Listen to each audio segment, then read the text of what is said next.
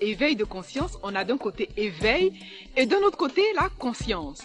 Mais pour être éveillé, encore faut-il être réveillé.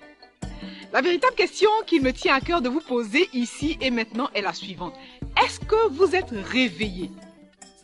Est-ce que vous êtes réveillé? Et pour la troisième fois, je vous la repose. Est-ce que vous êtes réveillé? En réalité, on ne chante pas une berceuse à une personne endormie. Et donc moi, je ne vais pas vous chanter une berceuse parce que si vous êtes endormi, vous avez besoin d'être secoué. Rassurez-vous, secoué dans le bon sens, secoué dans le bon sens du terme, parce que l'heure est venue pour vous d'être qui vous êtes véritablement appelé à être. L'heure est venue pour vous de vous réveiller et d'avoir cette conscience pour matérialiser la femme puissante que vous êtes appelé à être. Aujourd'hui, nous allons parler des habitudes. En conscience aussi, en spiritualité, on parle de nouvelles habitudes. On veut acquérir de nouvelles habitudes parce que c'est grâce aux nouvelles habitudes qu'on peut instaurer un certain rythme et progressivement arriver à quelque chose d'autre.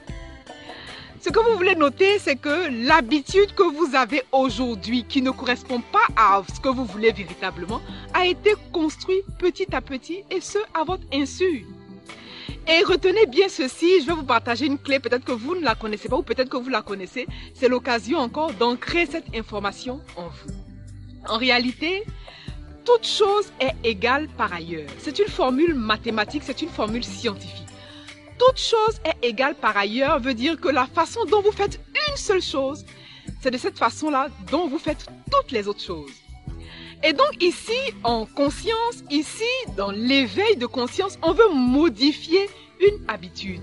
Ou plutôt, peut-être pour certains d'entre vous, vous voulez acquérir de nouvelles habitudes. Mais pour acquérir ou pour modifier une nouvelle habitude, il faut se réveiller.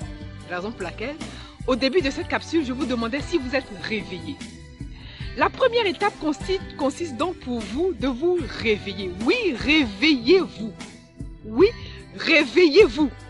Maintenant que vous êtes réveillé, la deuxième étape constitue vraiment à cet éveil. Et au niveau de l'éveil, on va pratiquement, particulièrement travailler l'esprit. C'est un effet domino, c'est un processus dit à effet domino parce que c'est l'esprit qui commande la matière, c'est-à-dire que c'est ce que vous allez semer dans votre esprit qui va se matérialiser dans votre matière, dans, dans le concret. Et à ce niveau, la question qu'on se pose, ou plutôt la question que vous voulez vous poser est la suivante. Qui parle dans votre vie? Ou plutôt, qui parle dans votre esprit? La première personne qui parle dans votre vie, l'une des premières personnes, c'est vous-même d'abord. Donc vous allez masteriser votre esprit par des livres, par des, par des audios par exemple.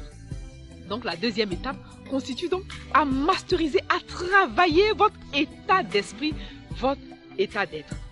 La troisième étape dans, ce, dans, dans, dans cette conscience, pour pouvoir modifier, pouvoir changer d'habitude et acquérir de bonnes habitudes dans cet éveil de conscience, c'est la discipline. Il n'y a rien à dire, c'est la discipline. Parce que lorsqu'on est réveillé, lorsqu'on est éveillé, vient l'action. Or, sans discipline, aucune action n'est possible.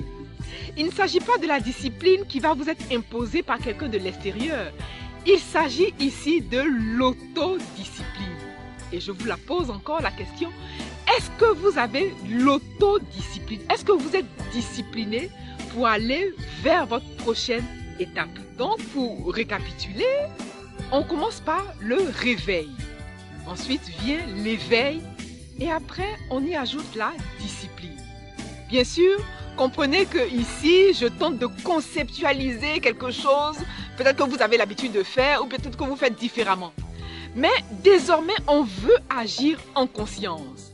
On veut agir avec attention. On ne veut plus se laisser surprendre par les événements. Ça, c'est le cas de le dire. Et donc, pour ne plus se laisser surprendre, arriver par exemple en fin d'année ou en début d'année, me dire, ah ben, j'aurais dû faire ci, j'aurais dû faire ça. Chaque jour, posez une action qui va dans le sens de votre croissance personnelle. Parce que c'est non négociable. Lorsque vous voulez changer d'habitude, lorsque vous voulez acquérir de nouvelles habitudes, il est bon de poser des actions concrètes qui vous aident et qui vous soutiennent dans ces nouvelles habitudes. Et vous particulièrement, où en êtes-vous?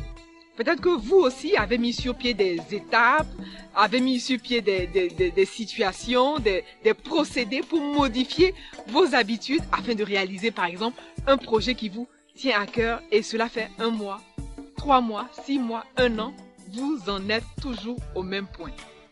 Est-ce que vous savez que dans le fait de réaliser un projet, il se trouve euh, un procédé, un processus bien avant même de passer à l'étape? Et justement, moi, c'est dans cet avant-là que je me situe. Si vous aussi vous rencontrez des difficultés à passer ce cap, laissez-moi un message et nous en parlerons vraiment de cœur à cœur. Partagez cette vidéo, oui, partagez cette vidéo. Je vous remercie infiniment pour votre attention et je vous dis à bientôt.